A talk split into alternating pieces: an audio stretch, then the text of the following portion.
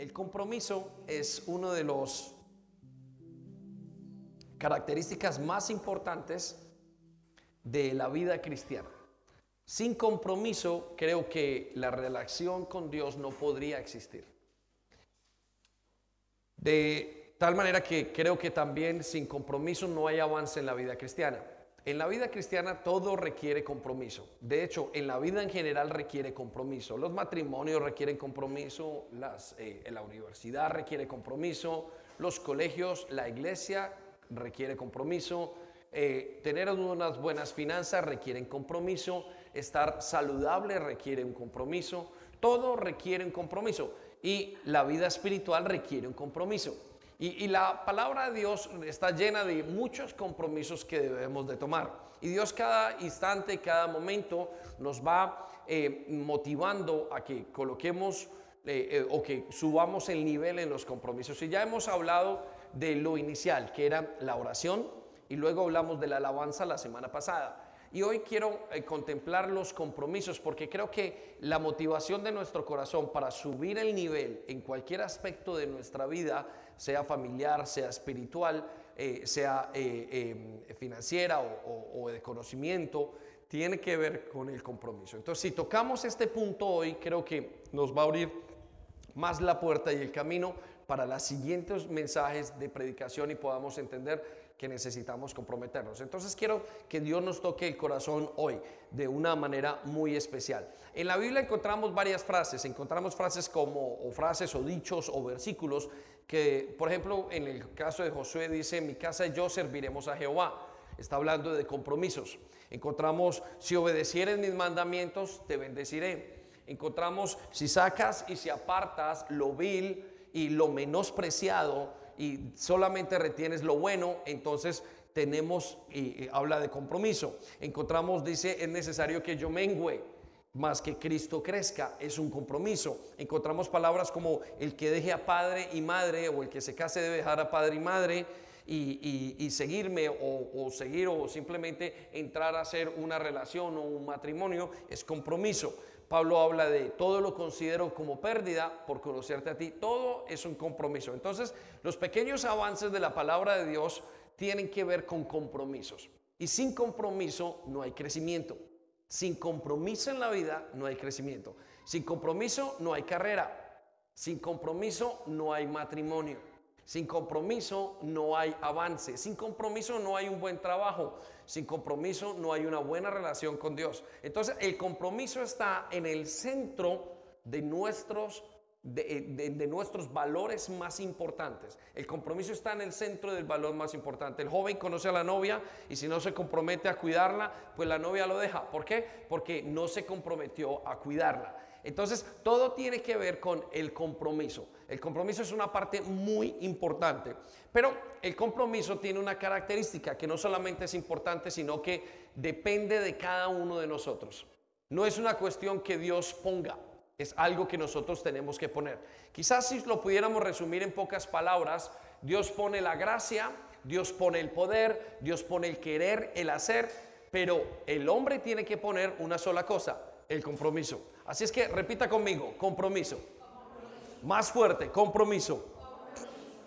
Entonces, eh, el compromiso tiene muchísimas cosas. Por el compromiso usted puede entender y ver tantas cosas que pueda tener una persona. El compromiso en su vida depende y, y muestra quién es usted. El compromiso demuestra cuál es su madurez. De hecho, vamos a ver cinco cosas que el compromiso demuestra, que el compromiso muestra sobre una persona que el compromiso indica en una persona.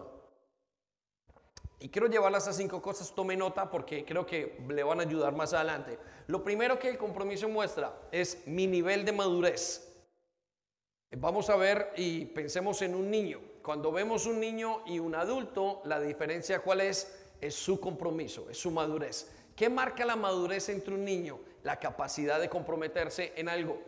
Sí, uno ve adultos y los adultos se comprometen en cosas como una familia entera. Un niño, un jovencito de estos no se le puede pedir esa clase de compromiso. ¿Por qué? Porque no tiene la capacidad emocional. Entonces, su compromiso muestra su nivel de madurez. El compromiso que usted tenga en su matrimonio muestra el nivel de madurez como esposo. El compromiso que usted tenga en su trabajo muestra el nivel de madurez en su trabajo. El compromiso muestra muchísimas cosas a nivel de la madurez. Por eso el adulto, aunque crezca y aunque parezca adulto, si no tiene compromiso, parece una persona que tenga el concepto, no sé si lo han escuchado, de Peter Pan. Es una persona que no quiere escuchar, quiere crecer, mas no se quiere comprometer. ¿Dónde está ese vacío tan grande que se observa en el compromiso? Está en esa pequeña decisión, en la madurez, en esa pequeña decisión de no comprometerse con cosas mayores. Entonces, el compromiso, una de las primeras cosas que muestra es mi nivel de madurez. Quiero que sepa eso. Entonces, quiero que se pregunte en este momento, ¿qué tan maduro es usted? Recuerde que la palabra de Dios nos dice que una de las metas en Jesús es llegar a ser maduros como es Él. O sea, llegar a ser perfectos. ¿Y, qué era lo que lo caracterizaba a Jesús? Se comprometía. No se comprometía con cosas pequeñas, se comprometía con cosas inmensamente especiales, grandes. ¿Por qué? Porque su madurez mostraba, o su compromiso mostraba madurez. Se comprometió hasta la cruz. ¿Sí? Los niños, podemos ayudarle a los niños allá. Si cierran esta, lo agradezco. Entonces, eh, el compromiso de madurez muestra, perdón, el compromiso muestra la madurez en una persona. En Jesús mostró toda la madurez y la Biblia nos dice que no hubo nadie tan perfecto como Jesús. ¿Por qué hablamos de que Jesús fue perfecto? Porque se comprometió, ¿no es cierto? Se comprometió desde el principio hasta el final. Bueno, la segunda característica o la segunda cosa que su compromiso muestra y mi compromiso es nuestra capacidad. Repita conmigo capacidad. Más fuerte, capacidad.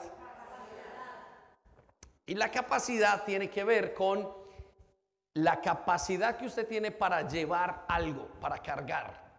Cuando hay compromiso, usted puede tener más responsabilidades. Cuando a mayor compromiso bíblicamente que la persona tenga, más se le da. Por eso la Biblia nos dice que entre más se le perdona, entre más se le da, más se le pide. Entonces, ¿qué muestra el compromiso? Que usted tiene capacidad para aguantar. Yo a un niño no le puedo dar una, capacidad como vuelvo y digo tener un hogar, porque él no tiene capacidad, no tiene ese compromiso. Pero Dios nos va encontrando en nuestro contexto a cada uno de nosotros y nos va diciendo, les voy a dar un poco más, un poco más, un poco más. Entonces hay gente que no tiene más capacidad de crecer, que no se le puede dar más responsabilidades porque no tienen más compromiso. Quiero que piensen esto. Quizás usted está en un momento de su vida donde no se le puede dar más y Dios no le puede entregar más porque no tiene capacidad. Entonces cuando habla capacidad no es, está hablando de una habilidad, está hablando de compromiso.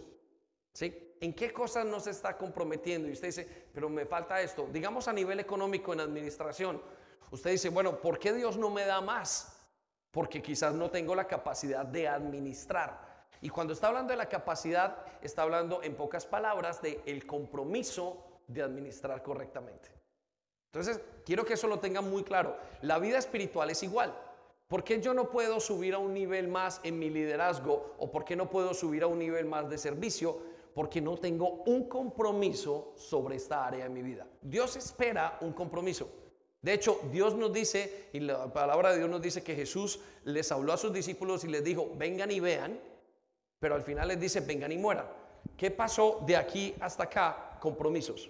Fueron pasando de nivel a nivel, de nivel a nivel, y subiendo y subiendo y subiendo y subiendo. Cuando en la vida cristiana no tenemos compromiso, nos estancamos.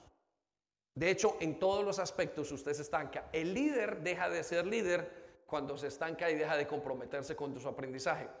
El hombre de familia deja de ser el líder y deja de crecer la familia cuando pierde la visión y la pierde porque dejó de comprometerse con esa visión específicamente. Entonces, el tema del compromiso es de las cosas más importantes.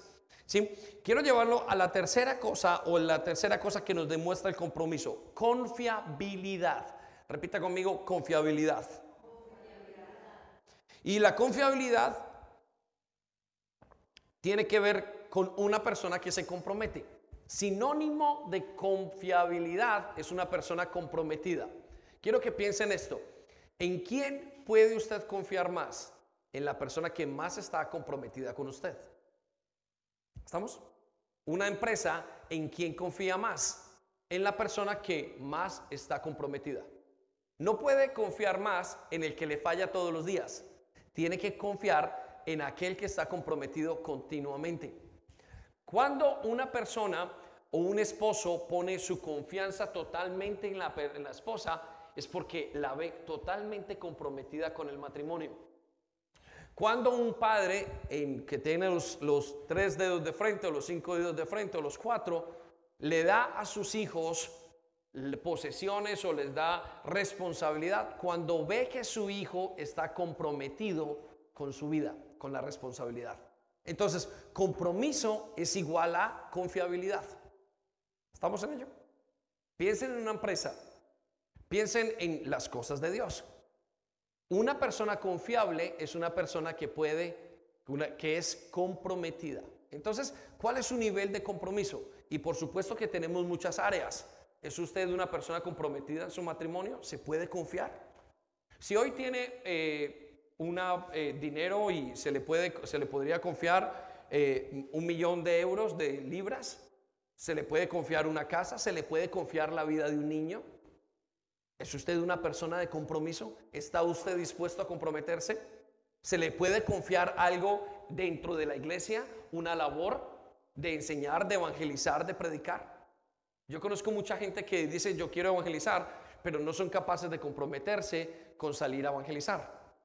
Y como no son capaces de comprometerse con salir a evangelizar, por ejemplo, no pueden llegar y pasar al siguiente nivel. No porque uno quiera, sino porque ellos mismos no son capaces de comprometerse.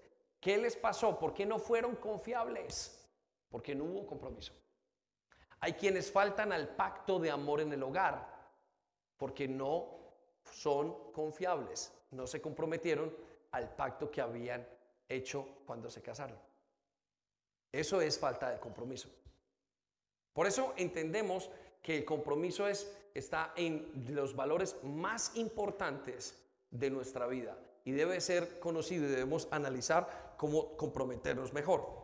Bueno, la cuarto o el cuarto aspecto que se ve o que el compromiso demuestra es la fe. Repita conmigo, fe. ¿Qué significa fe? Fe es creer en Dios. Creer en Dios requiere compromiso. Y se lo planteo de esta manera. La gente piensa que creer en Dios es un sentimiento. Creer en Dios no es un sentimiento, la fe no es un sentimiento. La fe es una decisión. Esa decisión está hecha de un compromiso. Yo puedo decir, Dios te creo, creer en Dios, decir que tengo fe, que Él es mi Dios, pero con mis acciones no comprometerme. Lo que significa que yo no tengo fe. Entonces, fe es igual a creer. Pero creer se demuestra con el compromiso. El apóstol Santiago lo llegó a decir de esta manera. Dijo, muéstrame tu fe por tus obras. Déjeme se lo parafraseo. Muéstrame tu fe por tu compromiso. ¿Cómo sé usted que tiene fe en el Señor? Porque está comprometido en la obra. ¿Cómo sabemos que usted tiene fe en el Señor, en la oración o en lo que hace? Porque está comprometido en la oración. ¿Cómo sé que usted tiene fe en el Señor en cuanto a sus finanzas? Porque está comprometido financieramente con el Señor. ¿Cómo sé que usted tiene fe para vivir la vida? Porque usted demuestra con sus acciones su compromiso. Entonces, le pregunto, ¿cuál es su nivel de fe? ¿Cómo está su fe? ¿Tiene usted fe? ¿Verdaderamente la puede mostrar su compromiso? ¿Es algo que usted se nota en usted? El compromiso está en el centro de nuestros valores y debe de ser mantenido. Y para subir el nivel necesitamos tener el compromiso mucho más claro. Y por último, quiero decirles que eh, el carácter muestra mi compromiso. La única forma de llegar y de crecer en todos los aspectos es a través del compromiso. No conozco una persona que haya bajado de peso sin comprometerse. No conozco una persona que haya alcanzado, eh, haya tenido una carrera sin haberse comprometido. No conozco una persona que haya formado su carácter, aprendido a perdonar si no hay compromiso. Mire, para perdonar hay que tener compromiso. Para ser un buen padre de familia hay que tener compromiso. Usted necesita negarse y necesita tomar decisiones. Para ser un buen creyente o para ser creyente, usted necesita compromiso. Para jugar fútbol necesita compromiso. No hay peor cosa que jugar fútbol con alguien que no quiere jugar y que no se compromete. Ah, cambiémoslo. Dame otra persona. Por favor, este no, este no lo escojamos para el siguiente partido. ¿Por qué? Porque no demuestra compromiso. El compromiso es de lo más importante. Usted tiene que tener compromiso con su familia, con su matrimonio, con su vida, con su integridad. Tiene que tener compromiso. El compromiso es necesario en todos los aspectos, pero sobre todo el compromiso muestra su carácter. Entonces, piense en sus niveles de compromiso. Y le voy a dar tres razones por las cuales creo que una persona no tiene compromiso, por las cuales creo que son las fallas, las tres fallas que yo pensaría en este momento, que yo creo en este momento que son esenciales o las más significativas a la hora de comprometernos. ¿Sí? Y, quiero que usted se identifique con ellas, si ya se identificó en su vida y ya observó su familia, pensó en sus hijos, pensó en su vida espiritual y analice, digo, bueno, ¿dónde me falta el compromiso? Y, quiero darle las tres razones, creo que son eh, las tres razones primarias por las cuales una persona no alcanza esos niveles de compromiso. Y la primera, anótela allí donde está, es la falta de visión. Repita conmigo, falta, más fuerte, falta de visión. Miren, la primera razón es que creo es que la gente no sabe que tiene que comprometerse. Primero, la gente no sabe cómo comprometerse o no sabe en qué tiene que comprometerse. ¿sí?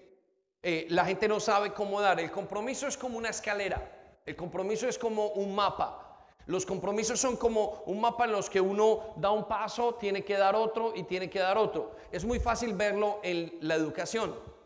En primaria uno tiene que ir de primero de primaria al siguiente, al siguiente, al cuarto, al quinto, al sexto, al séptimo, en universidad, primer año, segundo año, tercer año, en el colegio uno va haciendo. Y así se muestra paso por paso el compromiso.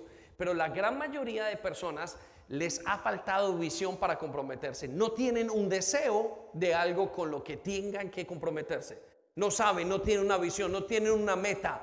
¿Por qué? Porque les falta visión no se comprometen con su salud porque no piensan en, que pueden bajar de peso, en que pueden solucionar algo, o no saben simplemente cómo hacerlo. No hay una ruta para hacer ese compromiso que tienen que hacer. ¿sí? Y como no saben esa ruta, no alcanzan a comprometerse en sus vidas.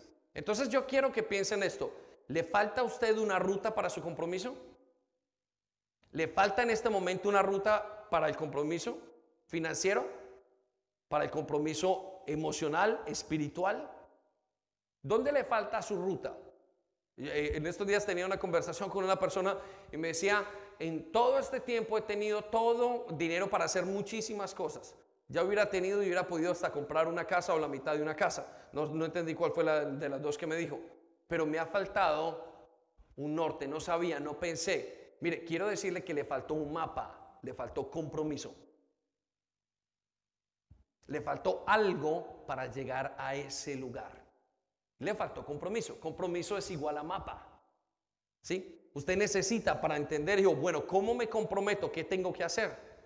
Usted va a buscar una casa y dice, bueno, ¿dónde tengo? Tengo que ahorrar, luego tengo que hacer esto, luego tengo que buscar la casa, luego abro con el broker, luego hago esto y luego comienzo a pagar. Hay un punto para hacer todas esas cosas.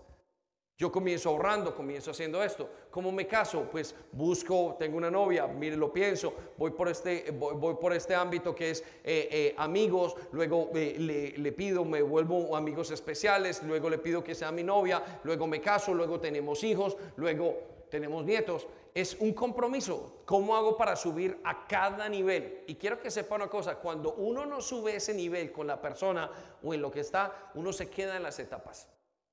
Entonces también está la gran pregunta, ¿qué etapas usted no quemó porque le faltó visión?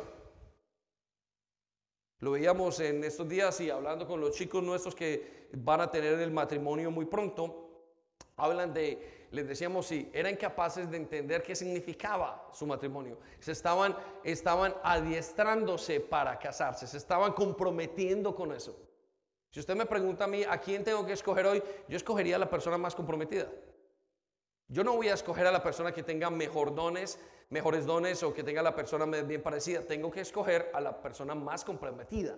Y le pregunto, ¿usted cómo piensa que Dios piensa? Dios escoge de acuerdo al compromiso, porque al que mucho se le da, mucho se le pedirá. Y en el momento que usted ponga algo, usted ponga una responsabilidad en alguien que no está comprometido, inmediatamente se queda la responsabilidad, se cae. Ha pasado con líderes en la iglesia, pero también ha pasado en matrimonios. Yo conozco infinidades de casos de padres que no se comprometieron con su matrimonio y se cayó, pero también veo mujeres que no se comprometieron con su matrimonio y no salió adelante o sus hijos no salieron adelante. Veo hombres creyentes y mujeres creyentes que no se comprometieron con Dios y todo se cayó con el tiempo. ¿Por qué? Que les faltó visión, les faltó compromiso, no sabían cómo hacerlo. Pero ahora usted está en la casa del Señor. Amén. Bueno, la segunda razón por la cual creo que las personas y que no nos comprometemos en muchas cosas es por temor. Ahora quiero que entienda el temor es opuesto a Dios, a el amor. Y el temor tiene una base muy interesante. El temor tiene la base del egoísmo. Piensen esto. Si no nos comprometemos es porque no queremos dar más de nosotros. ¿Por qué no se ha comprometido más en aspectos de su vida? ¿Por qué no se ha comprometido más en dar a otros? La verdad es el egoísmo, es la falta de amor. ¿Por qué no se compromete más con el Señor? Por egoísmo. Tengo que tener placer para mí. Mi propio bienestar muchas veces no me deja que yo me comprometa en un aspecto de mi vida. Entonces quiero que piensen esas cosas donde usted por temor, cuando me dice la gente, no, es que no puedo, me da mucho temor, está teniendo temor, ¿por qué? Porque tiene temor a que lo hieran, tiene temor a fallar. Y al fin y al cabo todo se resume en algo, estoy pensando en mí. Y cuando yo estoy pensando en mí, es egoísmo. Si usted no se compromete, ¿por qué no se compromete un esposo en su matrimonio bien, hacerlo bien? ¿Sabe por qué no se compromete? Porque quiere pensar en él, porque quiere satisfacción personal, porque no quiere negarse, porque no quiere dejar su pasado, porque no quiere comprometerse en su matrimonio. ¿Por qué no se compromete un creyente con Dios? Porque no quiere dejar el pecado, por temor, por egoísmo. ¿Por qué no llegamos a más cosas con Dios? A veces hay gente que dice, bueno, es que no estoy listo en este momento. Lo que está diciendo no es que no está listo, lo que está diciendo es que no quiere comprometerse. Porque Dios nos abre la puerta para que todos estemos comprometidos.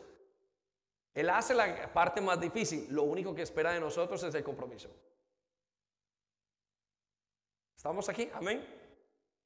Entonces, vemos el ejemplo de ese padre que no se compromete y lo que estamos viendo que no se compromete con qué, con su matrimonio, pero puede que no se comprometa con su salud.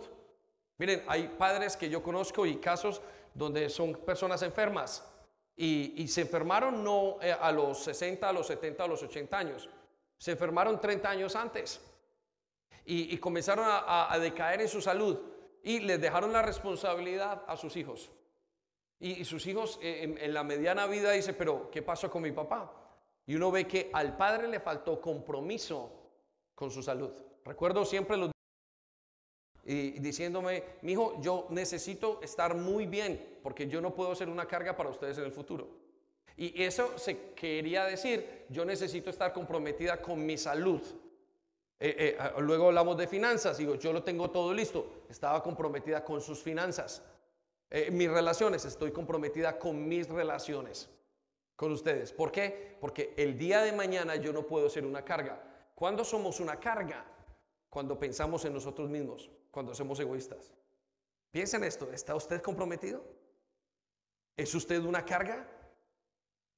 ¿Qué puede hacer para que Dios entonces cambie eso? No quiero que se sienta mal, lo que quiero hoy llevarlos a pensar en, este es mi estado, necesito tomar un paso adelante, necesito dar un paso adelante. Miren, uno se pregunta y, le dice, padres que conoce aquí, bueno, disciplinen a sus hijos. Y ellos no los quieren disciplinar porque por egoísmo, no quiero salir de mi zona de confort. Y lo que están haciendo es no comprometerse con ellos. Más adelante, el no comprometerse con ellos tiene una consecuencia de dificultad para sus hijos en la vida. Y muchos de ustedes y nosotros estamos sufriendo porque nuestros padres no se comprometieron. No se comprometieron a dejar el alcohol, no se comprometieron a tener una sola esposa, no se comprometieron a, respetar al marido, no se comprometieron a hacer varias cosas. Podían saber que los tenían que hacer, lo sabrían, pero no se comprometieron. Entonces, el compromiso es importantísimo. Hay padres que me dicen, mire, eh, esposos, es que mi esposa no me respeta, yo no siento que ella no me respeta, pero ellos no se han comprometido con Dios a respetar a Dios. Entonces, si usted no se compromete, no va a poder tener el compromiso o la respuesta o el, el fruto de ese compromiso en su vida. Muchos esperamos la gloria sin compromiso. ¿Cuántos en este momento, y uno abre una cosa de YouTube, uno abre cualquier eh, cosa, eh, eh, cualquier canal de estos y está viendo una predicación y de repente sale una persona y dice, ¿cuántos de ustedes quieren tener dinero en este momento? ¿Cuántos de ustedes quieren hacerlo? Lo que la sociedad nos está planteando el día de hoy es téngalo todo sin comprometerse. Los matrimonios dicen, o la gente que se va a vivir juntos, dicen, ¿cuántos de ustedes, por qué no se van a vivir juntos y no se comprometen en un matrimonio? Y hay gente que le da vueltas al matrimonio y dicen, yo no creo en el matrimonio. No, no, no. Lo que está diciendo es, yo no quiero comprometerme. Porque el matrimonio legalmente es compromiso. Entonces, quiero tumbar ese, ese soporte emocional o esa, e, e, esa manera de pensar de que nuestras vidas las podemos vivir sin compromiso. La vida espiritual y con carácter tiene que tener compromiso. Si usted quiere tener una buena libertad financiera, debe de levantarse en la mañana a trabajar. Si usted no tiene compromiso con su trabajo, ¿qué va a hacer? Bueno, la Biblia nos dice, el que no trabaja, que no coma.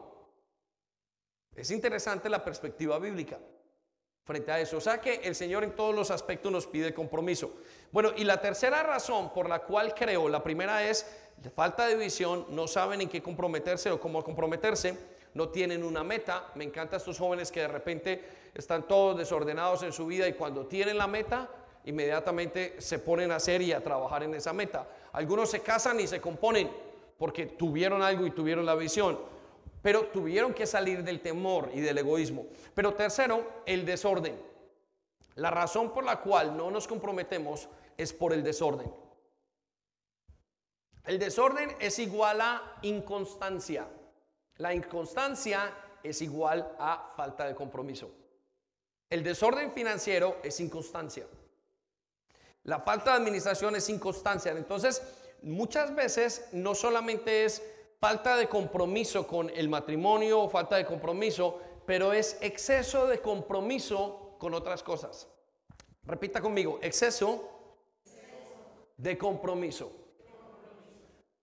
A veces estamos comprometidos con otras situaciones totalmente diferentes. El joven en muchas etapas de su vida cae en un no está comprometido, ¿por qué? Porque está comprometido con las drogas. Entonces, mi falta de compromiso es que tengo muchos otros pequeños compromisos que no tienen valor. Hay algunos que tienen compromisos con el Facebook. Están comprometidos horas y horas con las redes sociales. Por consiguiente, no se pueden comprometer con su matrimonio. Hay otros que tienen un compromiso en otras cosas, con el fútbol. Conozco gente que tenía compromiso para estar en la iglesia con, eh, con el fútbol, por ejemplo, los fines de semana, y no podían tener la iglesia o no podían adorar a Dios porque tenían otros compromisos pequeños. Y la persona dice, disculpe, yo tengo muchos compromisos. Entonces, el desorden me hace tener falta de compromiso. Ahora le hago la pregunta, ¿cuáles son sus compromisos? ¿Está usted en desorden? ¿Por eso usted no puede seguir adelante? Si usted está comprometido en gastar en ropa, entonces no va a estar comprometido en ahorrar. ¿Estamos? Si usted está comprometido en ver Netflix hasta las 3 o a las 2 o a la 1 de la mañana y ver horas diarias de Netflix, usted no se va a poder comprometer a leer la palabra de Dios. Es, va a ser imposible, porque no se puede estar comprometido en todo. Entonces, el desorden trae falta de compromiso. Y usted lo puede ver, las personas más productivas que hay son personas comprometidas con sus disciplinas y comprometidas con ciertas cosas y son las que menos desorden tienen. ¿Por qué? Porque dicen, no puedo comprometerme si no tengo un buen orden. Entonces, muchas veces la falta de orden o el, perdón, el desorden o el compromiso excesivo con otras cosas hace que mi compromiso esté mal, que yo no me pueda comprometer. Muy bien, quiero darle rápidamente tres versiones de un mismo versículo para que usted pueda entender un poco más acerca de lo que significa la falta de compromiso. Santiago capítulo 1, versículo 8. Y quiero darle tres perspectivas que lo ayudarán a pensar en que usted debe de comprometerse, en su necesidad de compromiso. Y la primera es esta versión o esta perspectiva en la Reina Valera. Escuche lo que dice, el hombre de doble ánimo, o sea, el hombre sin compromiso. ¿Por qué tenemos, no tenemos compromiso? Porque tenemos doble ánimo, porque no nos hemos comprometido. El doble ánimo es un día pienso una cosa, el otro día pienso otra cosa. Hoy quiero hacer ejercicio, me comprometo, mañana no. Hoy quiero bajar de peso, mañana no. Hoy quiero ahorrar, mañana no. Hoy quiero tener un matrimonio bueno con mi esposa, mañana no quiero tenerlo.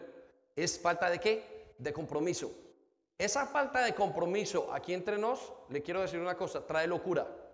Repita conmigo, locura. ¿Y por qué trae locura? Porque el hombre de doble ánimo que tiene dos posiciones sufre una especie de esquizofrenia a proporciones bajas. ¿Qué es la esquizofrenia? Izquierda o derecha. Es estar en dos pensamientos. El producto o la locura es estar en dos pensamientos. Hay una cosa eh, que nos pasa a las personas, a mí me pasa, ¿qué me voy a poner hoy?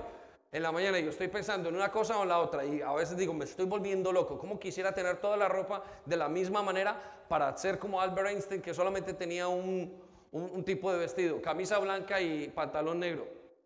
¿Qué quiere decir? Hay un tipo de esquizofrenia que es continuamente las variantes. El desorden o la falta de compromiso produce locura. ¿Han estado ustedes, han visto una persona que viene a la iglesia el día de hoy, mañana piensa otra cosa y no vuelve y luego vuelve y dice, y uno dice, bueno, sería mejor que estuviera afuera o que estuviera aquí, pero no que estuviera aquí y allá. Y uno ve un tipo de locura y luego comienzan a pensar, bueno, el Señor me ama, pero quiere que yo esté afuera. Es lo mismo que se ve en un matrimonio. Pero escucha esto, bien claramente, iglesia. Cuando alguien está comprometido, bien comprometido se ve como una persona cuerda. ¿Por qué se ve como una persona cuerda? Porque siempre piensa lo mismo, no cambia. ¿Estamos? Yo amo al Señor, pero ¿por qué no lo demuestra? Bueno, porque hay, hay, hay una especie de esquizofrenia espiritual. Entonces, escucha esta versión. El hombre de doble ánimo, o sea, sin compromiso, es inconstante en todos sus caminos. No alcanza. Es inconstante. ¿Sí? Santiago capítulo 1, versículo 8 en la nueva traducción viviente. Escuche lo que dice. Su lealtad está dividida entre Dios y el mundo. O sea, no tiene compromiso.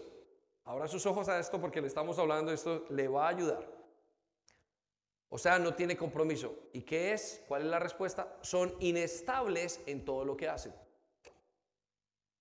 Usted es inestable en su servicio a la iglesia si usted no tiene compromiso. Un día quiere servir, otro día no quiere. Un día lo hace con pasión, otro día dice, ay, qué pereza. Es falta de compromiso. Vamos a Dios habla hoy. Porque hoy piensa una cosa y mañana otra. O sea, no tiene compromiso y no es constante en su conducta.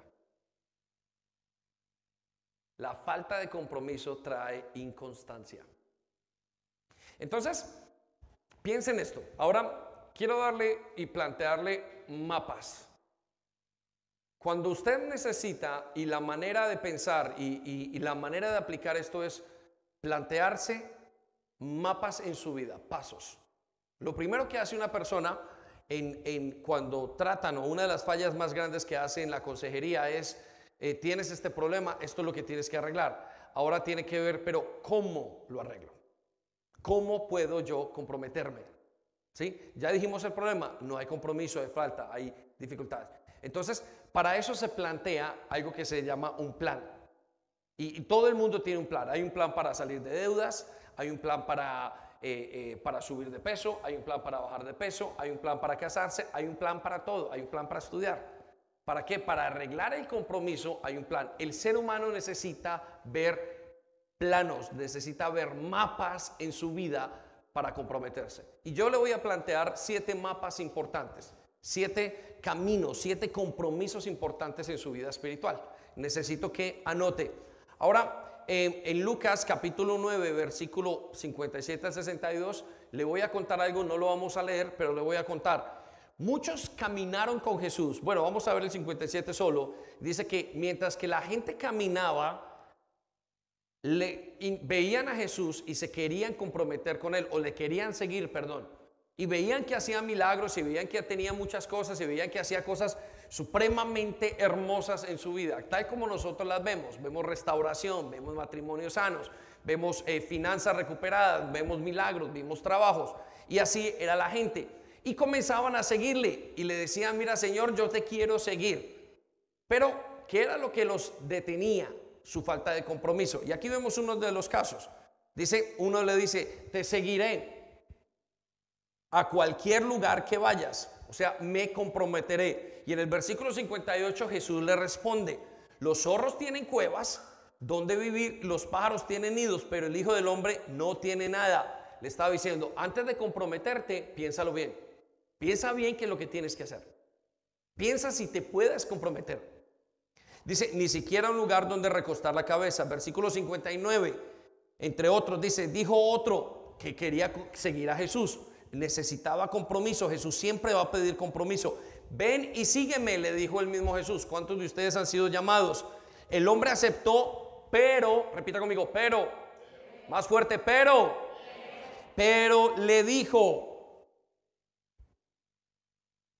Señor, deja que primero regrese a casa y entierre a mi padre. Versículo 60 Jesús le dice, deja que los muertos espirituales entierren a sus propios muertos. Haz un compromiso hasta en tu vida familiar. El compromiso necesita ser en todos los aspectos.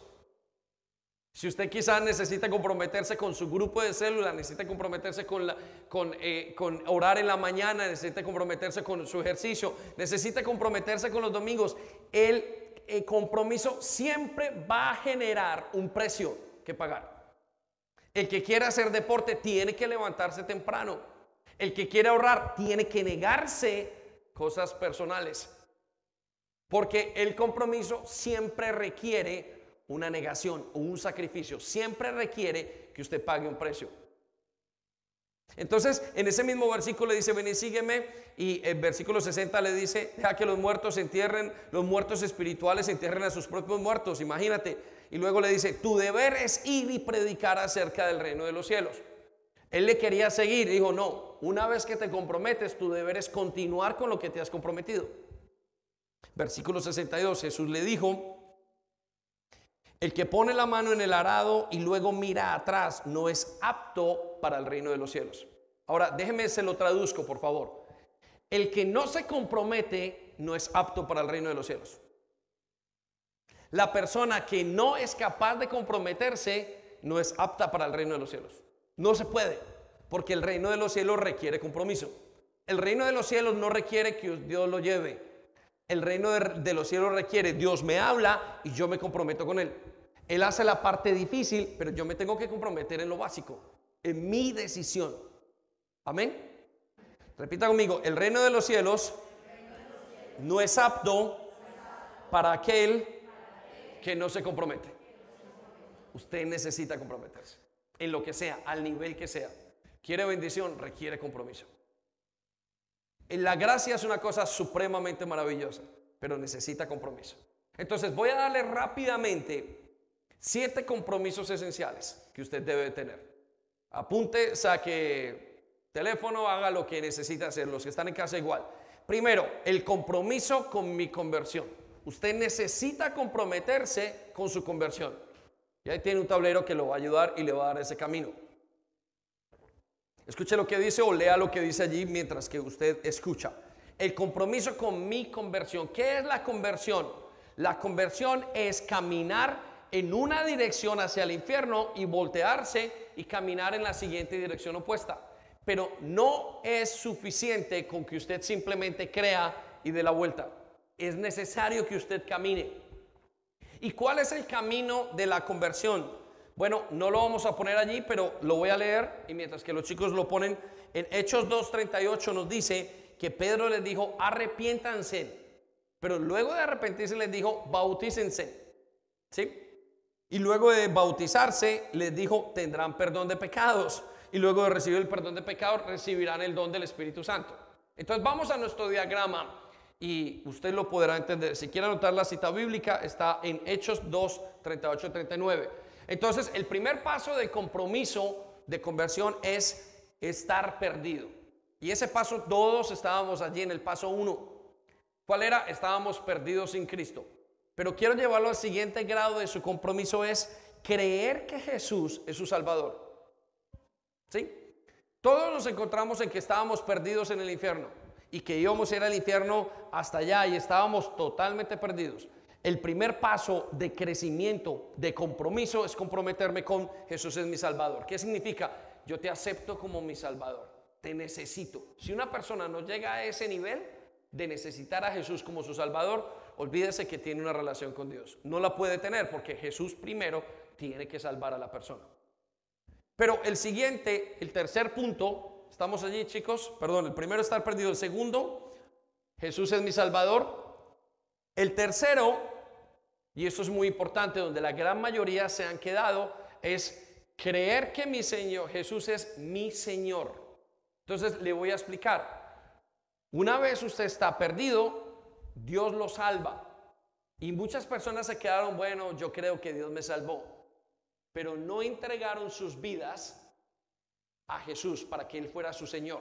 ¿Qué significa Señor? Que comenzaron a obedecerle en todas las áreas. Y hay un momento en la vida cristiana, en su compromiso, donde usted le tiene que soltar la familia, donde usted tiene que aprender a obedecer. Hay mucha gente que está afuera, eh, que un día conocieron a Jesús y lo tienen en su corazón, pero tienen cero compromiso con Él. No van a una iglesia, no se compromete con su crecimiento, no se compromete con nada. Y esas personas, aunque lo tienen en su corazón, viven unas vidas sin crecimiento. ¿Por qué viven unas vidas tan vacías?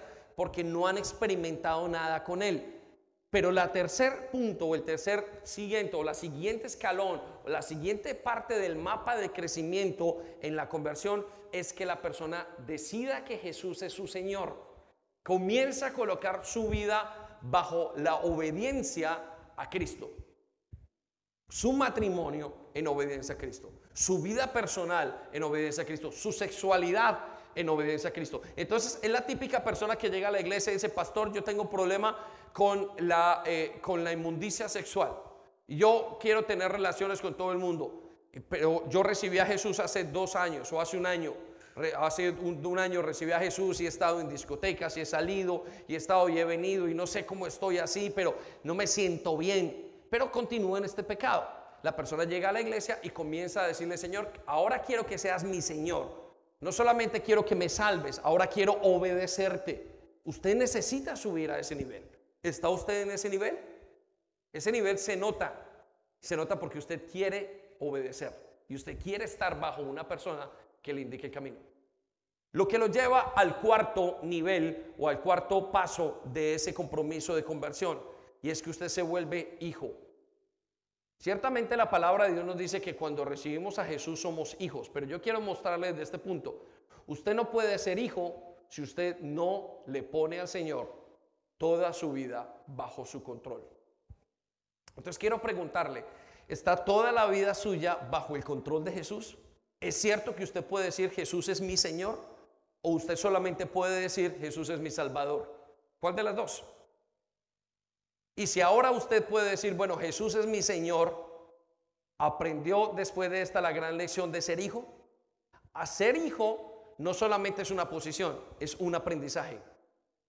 Yo conozco gente que le obedece al Señor, pero son súper legalistas. Y son tan legalistas que no son capaces de experimentar el amor de Dios. Ya le obedecen y dice, Señor, yo, yo te obedezco, yo soy tu siervo. Pero no son capaces de experimentar algo que se llama la paternidad de Dios. Entonces, el siguiente paso es entender que usted es hijo. ¿Entiende usted que es hijo? Realmente, no solamente aquí, lo experimenta. Si Dios es su padre, usted se siente hijo y se siente hijo aceptado. ¿Estamos? Pero por último, creo que el último nivel de esta de el compromiso de su conversión es decidir ser discípulo. Repita conmigo, discípulos. ¿Y qué significa discípulo? Significa una persona que ahora no solamente es hijo, sino que ahora quiere aprender de Jesús. Mire, muchos se quedan experimentando la paternidad, pero no quieren seguir a un siguiente nivel de querer estar y de ser hijos de Dios. Entonces, quiero que lo vean en ese momento, vaya anotándolo. Le voy a leer una parte de la, de la palabra de Dios, no hay necesidad que la proyectemos, pero está en Mateo capítulo 13, versículo 10 y 11. Escuche esto. Pues los discípulos se acercaron a Jesús y le preguntaron, ¿por qué enseñas a la gente por medio de ejemplos o parábolas? En el versículo 11 nos dice, Jesús les contestó, a ustedes yo les permito conocer los secretos del reino de los cielos, pero no a los demás. En otra versión dice, a los discípulos yo les cuento cosas les dejo entender cosas que son secretas, pero a la multitud yo no. A Jesús lo seguían multitudes. Escucha esto, por favor. A Jesús lo seguían multitudes en todos los tiempos.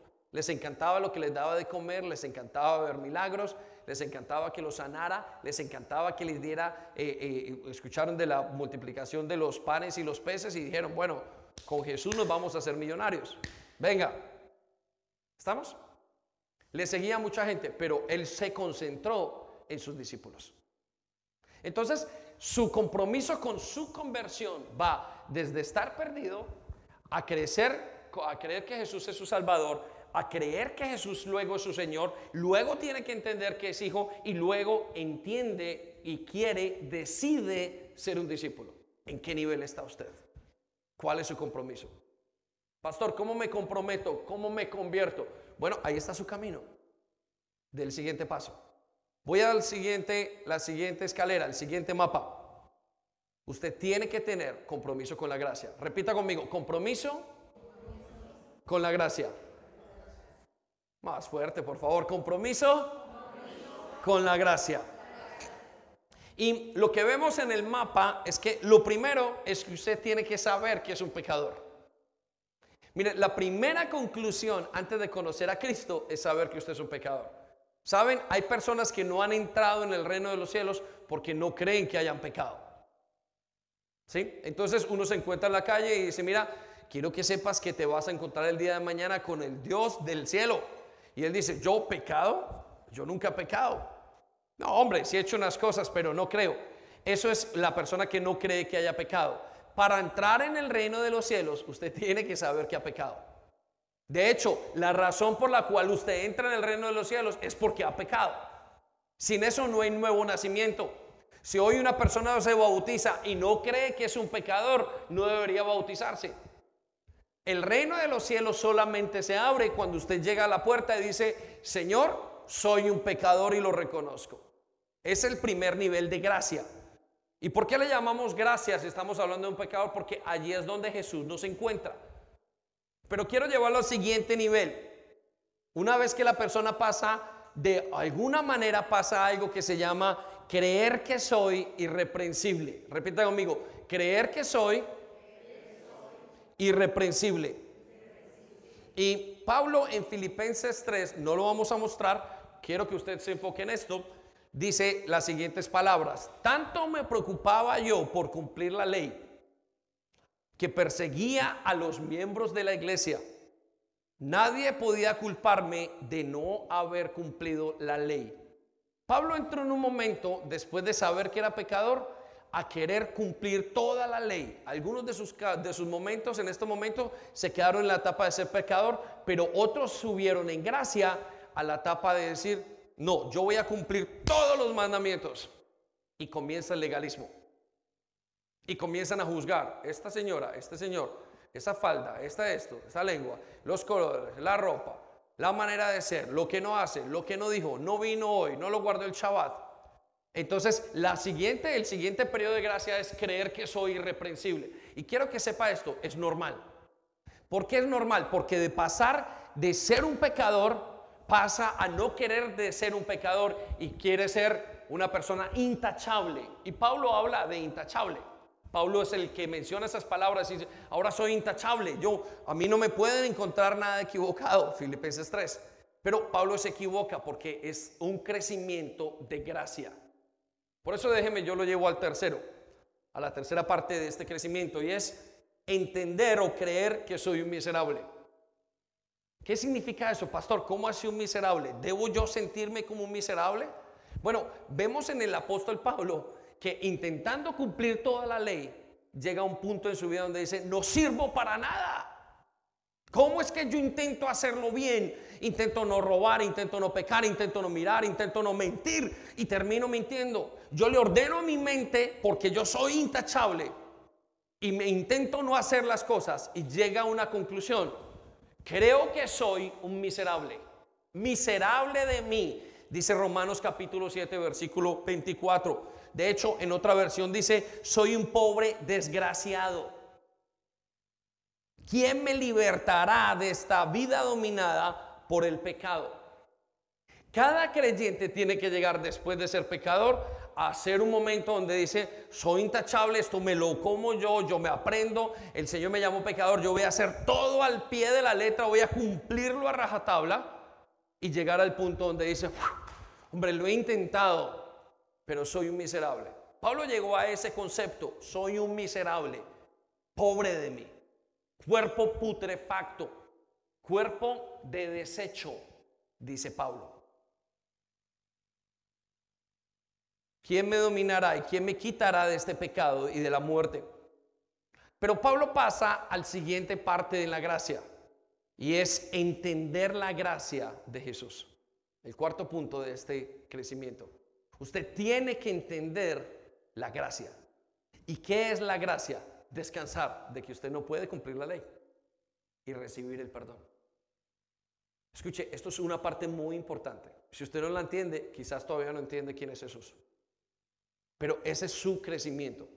Usted tiene que llegar a un punto donde usted mismo se perdona, pero tiene que pasar por pasar, por ser un pecador, por creerse irreprensible, por creer que es un miserable, solamente hasta el punto donde la gente se encuentra de rodillas y dice, no puedo más, Señor. Lo he intentado tantas veces, te amo con mi corazón, pero mi mente me dice otra cosa, ¿cómo hago? Usted tiene literalmente, siente que alguien tiene que abrirlo por dentro y sacarlo. Se quiere hasta morir. Pablo dice, soy un miserable, no entiendo. En ese momento la persona, dice la Biblia en el versículo 25, gracias de hoy a Dios que la respuesta está en Jesús. Señor, esta vida definitivamente no puedo. Gracias por Jesús, Señor. Él es mi gracia. Señor, me has perdonado tantas veces, me has amado tantas veces. Así que ya ven, en mi mente de verdad quiero obedecer a la ley de Dios, pero a causa de mi naturaleza pecaminosa, soy esclavo del pecado. Por eso Él dice, gracias doy a Dios por Jesús. Y finalmente usted entra en crecimiento de gracia en otra etapa. Y la etapa es conocer que en Cristo no hay ninguna condenación. Repita conmigo, en Cristo no hay condenación. Romanos capítulo 8, versículo 1 nos dice, por lo tanto, ya no hay condenación para los que pertenecemos a Jesucristo. Ese es el quinto nivel de la gracia. Usted necesita crecer en gracia, no solo en conversión, crezca en gracia. Es necesario que usted pase ese momento. Ahora le hago la pregunta, ¿en qué lugar está? Si usted me dice, pastor, no entendí ninguna, está en el primero. Si usted está luchando con su interior, intentando cumplir la ley a rajatabla, está en el segundo. Si usted se siente miserable ya, está en el lugar que es. Necesita conocer la gracia. Pero luego necesita entender que no hay condenación para usted. Déjeme lo llevo a la tercera, al tercer mapa de crecimiento. O de nivel, de niveles y de compromiso más bien. Y es el compromiso de carácter. Usted necesita subir el nivel de compromiso en su carácter. ¿Cómo lo sube? Bueno, Jesús dijo, vengan y vean. Es interesante que en Juan capítulo 1, 39 Jesús le dice a los discípulos, empezando solamente el Evangelio de Juan, dice, vengan y vean. Mire, la gran mayoría de nosotros hemos llegado a la iglesia diciendo, vamos a ver qué dice el Señor. De repente usted está sentado, pasa un año, dos años, y Dios le va apretando y le va diciendo, perdone, pasa el siguiente paso. Y le dice, suba, y le dice, entregue. Y por último, vamos a mirar, o no por último, luego miraremos, y le dice la Biblia en Juan capítulo 1, 39. No, pero estamos, yo se lo leo y quiero que nos situemos en la escalera de crecimiento. Jeff, por favor. Dice, eran como las 4 de la tarde cuando los acompañaron al lugar donde se hospedaba y se quedaron el resto del día con él. Para poder crecer en carácter, usted necesita quedarse con Jesús. Quedarse con Jesús significa estar con él día a día. No hay otra manera de formar el carácter. Y por eso tenemos cinco pasos. Primero, vengan a ver. Luego, me niego a mí mismo. Usted comienza a venir a la iglesia y a observar. Y Dios comienza a subir la perilla, como en el fogón. Bajo, medio, alto, super alto, extra alto, no lo sé cómo es, ¿no? Se nota que no he cocinado. Pero usted necesita subir como en el microondas, del 1 al 20. ¿Qué quiere decir? Vengan y vean. Pero luego comienza el Señor a decirle, niéguese a sí mismo. Ahora que estás acá, necesitas ir a perdonar. Ah, pero si me lo hicieron a mí, ¿por qué voy a perdonar? Porque yo te perdono. El carácter necesita ser formado. Pero luego sigue, toma mi cruz y sígueme. Una cosa es negarse a sí mismo y otra cosa es tomar su cruz. Muchos de ustedes, de algunos de los que están aquí, ya comenzaron a negarse, comenzaron a hacer varias cosas, comenzaron a perdonar, pero ahora comienza la cruz. ¿Qué, ¿Qué, significa tomar la cruz? Usted necesita tomar lo que Dios le ha dado y cargarlo. La orden es cargar lo que Dios le dio. Y mire cómo comenzó, vengan y vean. Pero luego dice, aún no lo he alcanzado. El apóstol Pablo en la mitad de la parte más definitiva, diciendo, ya estoy listo, él dijo, no, aún no lo he alcanzado, sigo a la meta. ¿Por qué es necesario? Porque el carácter se tiene que formar continuamente. Pero por último, el último de los pasos es, perdón, estamos, Jeff, estamos aquí, tomo mi cruz y sigo. Y la siguiente, el cuarto, no lo he alcanzado aún. Y por último, vengo a morir. Vengan y mueran. Entonces les decía que es interesante cómo el, Evangelio nos dice, en el, solamente en el Evangelio de Juan, solamente este ejemplo, a los discípulos les dijo, el primer capítulo, vengan y vean. En el capítulo 23, vengan y mueran. Era Pedro quien invitó a decir, ven y ver dónde, voy, estoy viviendo y pasa el tiempo conmigo. Pasaron tres años y en, en las últimas palabras de los tres años le dijo, es necesario que, te, que mueras por mí. El Señor va a llevarlo a un compromiso donde usted pueda morir por Él. Ahora, no físicamente, donde usted pueda morir a su yo la gran mayoría de veces. A otros les pedirá que sean mártires. Quizás nos pase aquí, quizás no. Quizás a Juan le pida que sea mártir, quizás no. Pero ciertamente siempre va a pedir algo que se llama carácter. Y va a hacer que el carácter sea desde vengan y vean y hasta que vengan y mueran. Por eso Gálatas capítulo 4, versículo 19 dice, hijitos míos, por quienes vuelvo a sufrir dolores de parto hasta que Cristo sea formado en ustedes.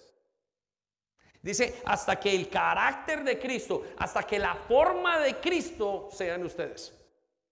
Entonces, yo le pregunto, ¿en cuál está? ¿En qué parte está en su vida a nivel personal? ¿Está tomando usted la cruz? ¿Está haciendo, está siguiendo adelante o no lo está siguiendo? ¿En qué punto está en su vida? De su carácter. Necesita entender, quiere crecer en su carácter, subir el nivel de compromiso en el carácter. Necesita, ciertamente, formarlo e ir en estos pasos. Rápidamente, Ya se me acabó el tiempo, pero lo quiero llevar al último compromiso. Tenía tres compromisos más, pero lo voy a llevar al último compromiso. Y es el nivel o el compromiso de intimidad con Dios. El compromiso de intimidad con Dios.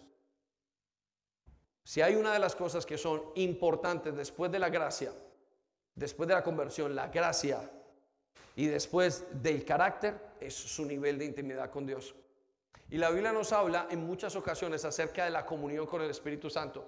Y en algunos momentos es profetizado como el agua. Y nos dice que el agua debería llegar hasta los, hasta los tobillos, luego el agua sube hasta las rodillas, luego el agua sube hasta la cintura y luego la persona queda nadando en la presencia de Dios. Quiero decirle, si usted no tiene este nivel de compromiso, su vida cristiana se seca. Y es el nivel de compromiso de intimidad con Dios. Y comienza en no saber orar. Muchos de nosotros no sabíamos orar. Yo recuerdo que el primer milagro más importante que yo recibí en mi vida cristiana era poder orar. Iba en un bus de doble plaza o de doble decking o double decking y comencé a orar y no sabía. Y usted pasa de no saber orar a aprender a orar. Es importante que usted aprenda a orar. ¿Y qué significa aprender a orar? No es simplemente repetir, es usted comenzar a tener una comunicación con Dios que sea fluida. Sí, y Marcos capítulo 1, versículo 35. Chicos, estamos a aprender a orar en el segundo posición.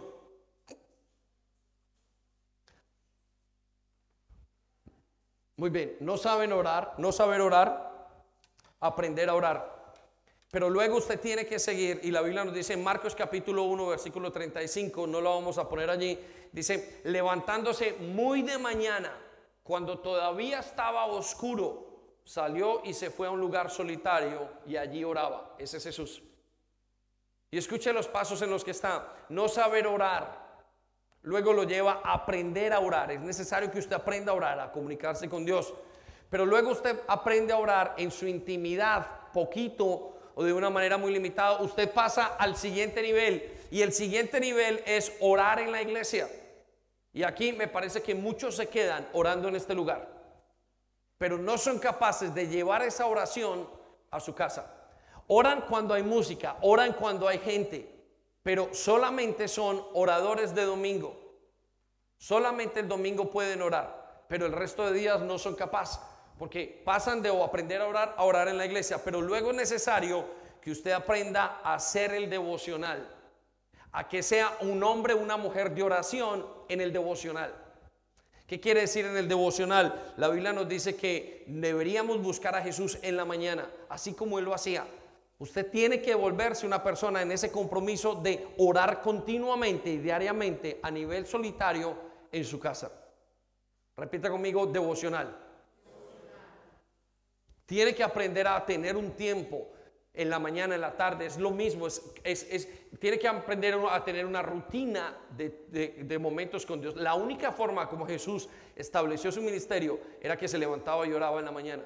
Algunos tendrán que hacerlo en la noche, otros al mediodía, pero casi siempre es igual. Pero déjenme lo llevo al siguiente nivel en ese compromiso de crecimiento y es a construir un altar familiar. Repita conmigo, construir. Repita, construir, construir. un altar familiar. Y les voy a pedir a los de la alabanza que se vayan acercando. Mientras que se acercan, yo les voy a leer Hechos capítulo 15, versículo 16. Dice, después de esto, volveré y reedificaré el tabernáculo de David, que ha caído, y reedificaré sus ruinas y la levantaré de nuevo. Esto es una promesa de parte de Dios hacia el futuro de lo que íbamos a hacer. Y Él nos dice que Él iba a reedificar el templo. Pero quiero que sepa una cosa, esta reedificación tiene que ser en nuestros hogares primero. Si usted quiere seguir al siguiente nivel de adoración y de oración a nivel personal, es hacer un altar familiar. Altar familiar significa un momento donde usted se encuentra con su pareja, con sus hijos, con su esposo y se reúnen a orar continuamente en sus hogares. Usted vive solo, tiene que llevarlo a ese nivel.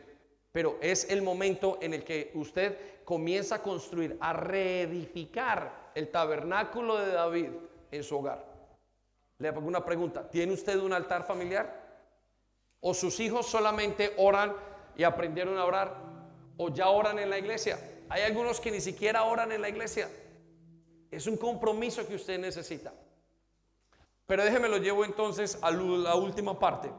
Después de construir ese tabernáculo, usted comienza un periodo donde quiere orar todo el tiempo. Y ese periodo donde usted quiere orar todo el tiempo, usted quiere estar en intimidad con Dios. Y esa intimidad con Dios le hace falta. Ya usted quería y quiere tener un nivel de compromiso en la oración, donde usted no ora en un día y le hace falta, donde hay algo en usted que necesita ser llenado y solamente lo puede llenar Él. Póngase de pie un momento, ¿sí?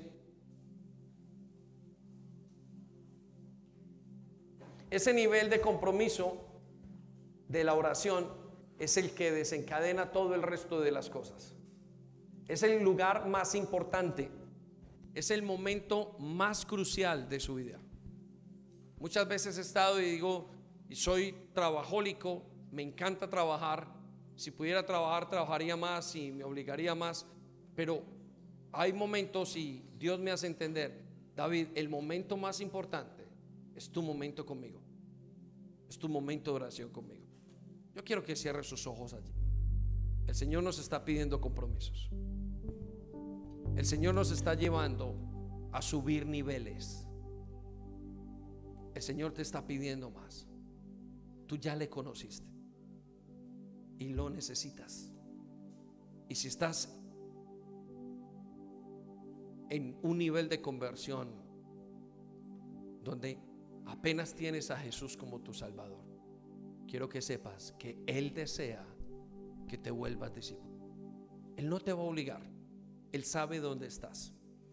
Él no quiere que te saltes las etapas, pero si quieres que crezcas. Y mucho más, no quiere que detengas tu crecimiento. Y en esta temporada Dios nos está hablando acerca de eso. Quizás en este momento estás luchando con la gracia y te sientes pecador. Quizás, quizás te sientes irreprensible. Quizás estás experimentando que ya entiendes que Dios es la gracia, Jesús. Ahora necesitas aprender a perdonarte y entender que no hay condenación para ti. Pero quizás estás en un momento donde tu carácter se ha formado. Y Dios te dijo, ven a ver no sepas que hay otro camino más. Es el momento de negarte a ti mismo. De olvidarte de tus propios deleites, de tus propias cosas. Y ir y tomar la cruz de Jesús. Este es el momento de tomar la carga, de comprometerte en la iglesia, en el servicio, en lo que tengas que comprometerte financieramente. Si no tomas tu cruz, no eres digno de seguir, dice el Señor. Pero quizás estés en esa etapa y digas, bueno, ya estoy en esa etapa. Quiero que sepas que Pablo dijo, no le he alcanzado aún. Aún no he llegado a la meta. Es necesario que muera. Vengan a totalmente su yo. Porque es necesario que yo mengue para que Él se levante y Él crezca a mí. Quizás tu nivel de compromiso esté bajo en la intimidad con Dios. Bueno, Él te dice esta mañana, aprende a orar. Tienes la iglesia para que ores, para que te llenes, pero necesitas hacer un devocional. Necesitas encontrarme día a día, porque aquel que está lejos de mí o separado de mí, nada pueden hacer. Y porque yo, si yo me levantaba en la mañana a buscar, ¿qué les hace pensar que ustedes no necesitan? yo te voy a esperar allí porque tus oraciones son mi delicia. Y algunos de ustedes necesitan ese lugar. Necesitan hoy tomar una decisión. Voy a hacer mi devocional. Pero otros ya lo hacen. Necesitas ir al segundo lugar, al siguiente lugar, y es construir un altar. Construye un altar en tu casa. Construye un altar en tu hogar reedifica el tabernáculo, porque donde la presencia de Dios está, allá hay libertad. Y muchos hogares no hay, tienen libertad. porque Dios no permiten o no permiten que la presencia de Dios fluya en sus casas. Ahora, Señor, te pedimos que nos ayudes. Y si estás allí en ese lugar, entonces comienza a orar todo el tiempo. Espíritu Santo, gracias. Nos comprometemos. Piensa qué necesitas hacer. ¿Cuál es tu siguiente paso? digno de recibir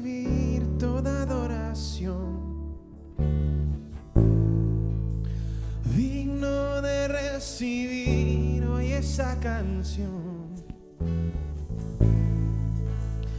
digno de entregarte mi corazón, vivo por ti.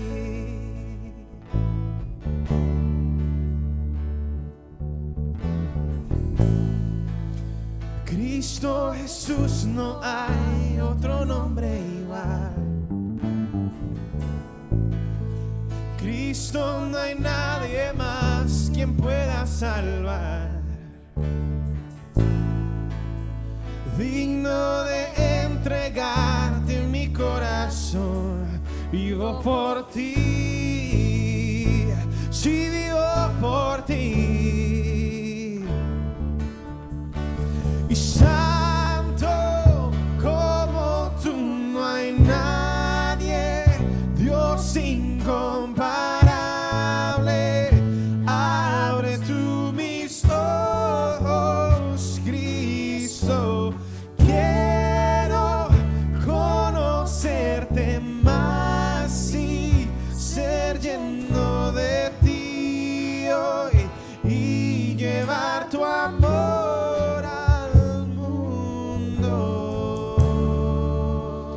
Que pienses en este momento en dónde te tienes que comprometer. Dios te estado hablando al corazón. Y quiero invitarte a que hagas algo en fe. Y quiero que hagas esto desde tu momento, desde tu contexto, en el lugar donde estés.